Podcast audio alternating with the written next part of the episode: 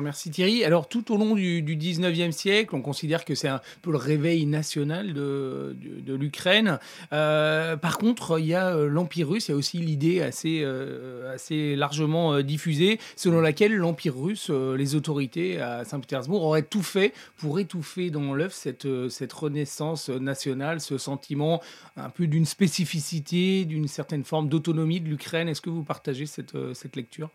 Bah, disons que effectivement, l'Ukraine va connaître. Euh, alors, on va dire quand même que l'intégration de l'Ukraine, qu'il faut distinguer de la question cosaque, hein, l'intégration de l'Ukraine, c'est en fait le résultat du recul des Polonais. C'est-à-dire ce sont les, fameux partages de la Pologne hein, de 1772, 1793 et 1795. Bon, là, c'est à ce moment-là, véritablement, que la Russie devient euh, maîtresse effectivement de, l'Ukraine. Bon, après de ce moment-là, bah, il se passe ce qui s'est passé ailleurs, hein, c'est-à-dire russification, avec effectivement, par moment, euh, euh, je dirais, une sorte d'expression possible d'une identité ukrainienne, parce que finalement l'identité ukrainienne, comme beaucoup d'identités européennes, elle naît au 19e siècle. Hein. Euh, c'est vrai que c'est euh, des poètes comme Shevchenko, par exemple, qui, dans les années 1830, euh, on va dire, hein, réussit à développer effectivement une littérature ukrainienne, etc.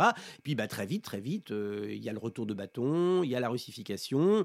Et c'est vrai que euh, quand on arrive à la veille euh, de la Première Guerre mondiale, la situation n'est pas, n'est pas brillante. Mais il y a bien quand même cette, cette idée hein, d'une identité ukrainienne qui est là. Sinon, on ne comprendrait pas pourquoi, après la révolution de 1917, il y a eu très vite, très tôt, une volonté, non pas d'ailleurs d'indépendance au départ, mais au moins d'autonomie, ou en tout cas de reconnaissance d'une culture, d'une identité qui, il faut le dire, avait été quelque peu malmené euh, dans les décennies précédentes. Et c'est pas un hasard d'ailleurs si la première assemblée qui se réunit euh, dès le printemps 1917 s'appelle la Rada. On redonne ce nom, euh, qui est un nom cosaque, effectivement, parce qu'on peut dire en effet que les Cosaques font partie.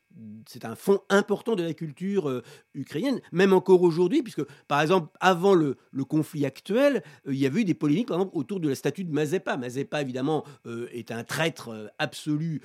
c'est l'exemple du, mauvais Ukrainien, quelque part. Donc, en fait, des Ukrainiens, on va dire en général, aujourd'hui. Et bien sûr, par contre, pour les Ukrainiens, c'est une figure éminente. Mais là aussi, on est sur un travail de reconstruction, parce que je, Mazepa a d'abord été, il faut le dire, un, un proche collaborateur de la Russie. On ne peut pas évidemment faire de Mazepa une sorte de Vercingétorix. Il n'est pas plus une figure euh, nationale originelle, évidemment, que, que ne l'est Vercingétorix pour la France. Mais euh, c'est là encore un enjeu de mémoire, on le voit très bien, euh, important Sachant qu'évidemment, euh, après, euh, après la révolution russe, euh, les bolcheviks ont, dans un premier temps, il faut le dire, dans les années 20, accepté une certaine. Bon, c'était plus folklorique, il faut le dire quand même, que véritablement sérieux. Mais il y avait quand même l'idée d'une acceptation. Après tout, Lénine était au départ pour le droit des peuples à disposer d'eux-mêmes. Bon, dans le Parti communiste, certes, mais il y avait bien cette idée-là. Alors, par contre, avec Staline, c'est terminé. Hein, évidemment, là, on, tourne la page. Et donc, on a à nouveau une répression qui s'abat, effectivement, sur toute forme, effectivement, d'identité ukrainienne. Et, et, après la Seconde Guerre mondiale, c'est guère plus brillant, on va dire. Et bon, bah, il faut attendre, c'est bien 1991 hein, pour que l'Ukraine renaisse